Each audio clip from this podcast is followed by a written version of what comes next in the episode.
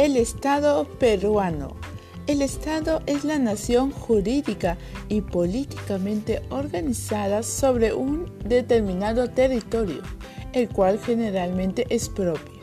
El Perú nace como Estado independiente en 1821 y aprueba su primera constitución política en 1823.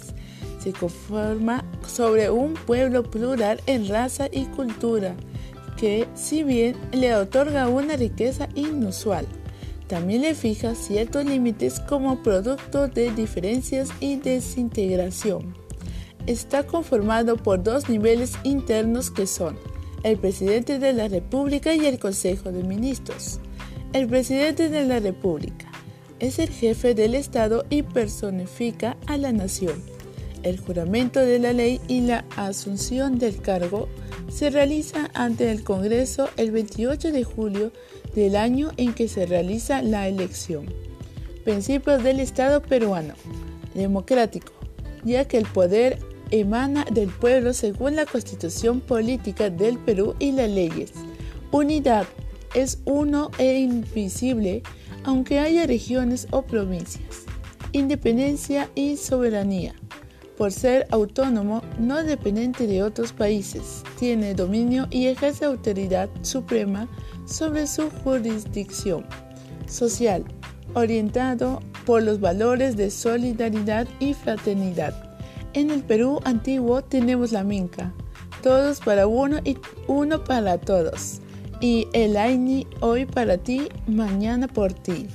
La nación es la población o grupo de personas que residen dentro de un espacio geográfico determinado. Este grupo posee ciertos vínculos que los mantiene unidos, sus costumbres, su idioma, su fe religiosa, su pasado, sus anhelos e ideales comunes. El territorio es el espacio geográfico donde reside este grupo de personas. Nuestra constitución política del Perú señala que el territorio del Estado es inalienable e inviolable.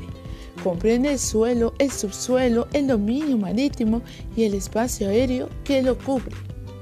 El territorio de la República se divide en regiones, departamentos, provincias y distritos, en cuyas circunscripciones se ejerce el gobierno unitario de manera descentralizada y desconcentrada.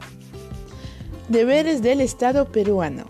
Nuestra Constitución Política del Perú, en su art 44, señala que son deberes primordiales del Estado. 1. Defender la soberanía nacional. 2. Garantizar la plena vigencia de los derechos humanos. 3. Proteger a la población de las amenazas contra su seguridad. 4. Promover el bienestar general basada en la justicia. 5. Establecer y ejecutar la política de fronteras. Eso fue todo por hoy. Gracias.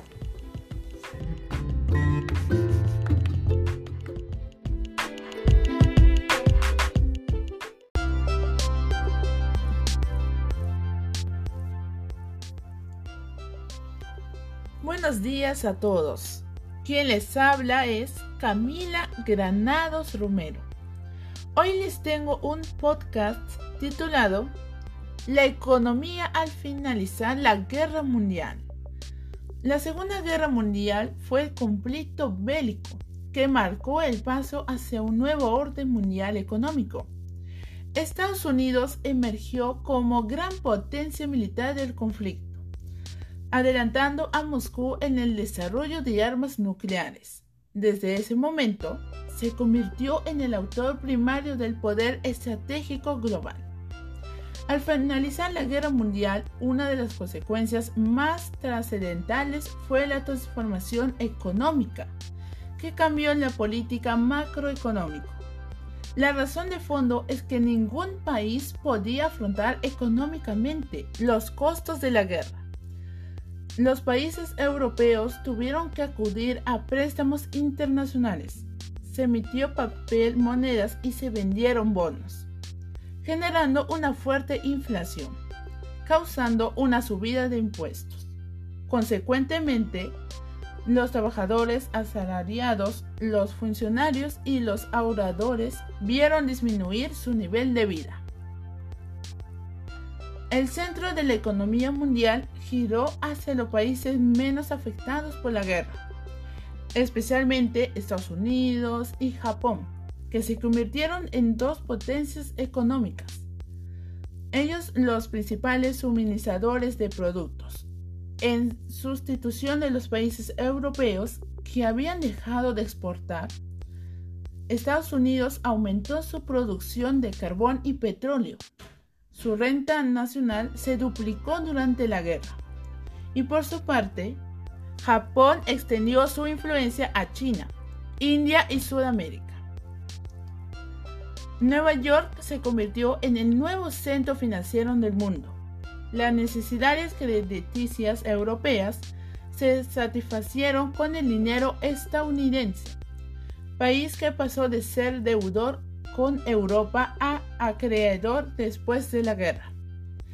En definitiva, las relaciones económicas y financieras internacionales cambiaron de centro.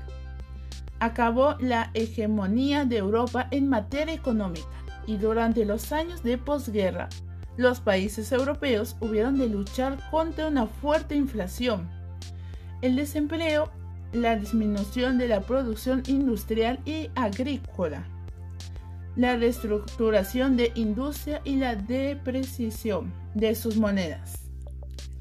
Gracias.